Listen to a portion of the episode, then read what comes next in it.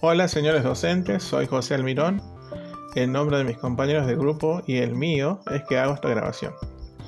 Para responder a la guía de trabajo número 3, relatando una situación de salud vivenciada, en mi caso una internación.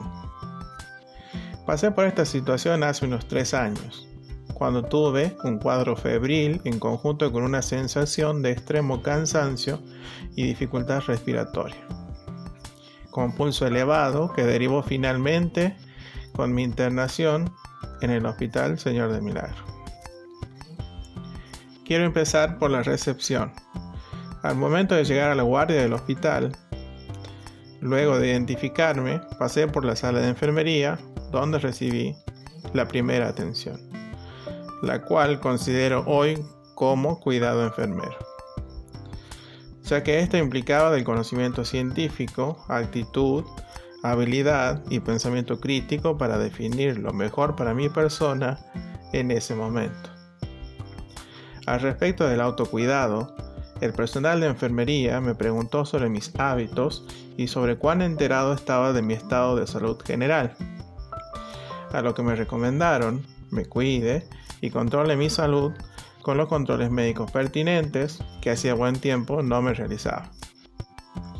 A la recepción en sala de enfermería la considero una acción independiente, con funciones ya establecidas. La toma de signos vitales, la presión arterial, temperatura, etc.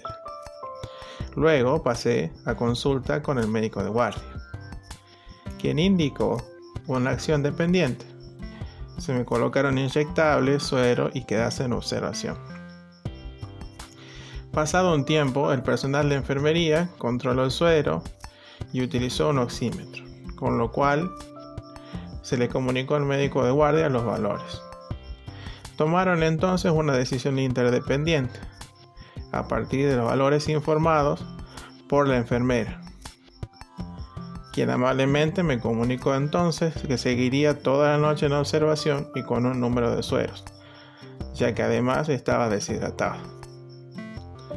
A la mañana siguiente y con la indicación de realizar la consulta pertinente al cardiólogo y mi médico de cabecera, me dieron el alta. Eso es todo, muchísimas gracias.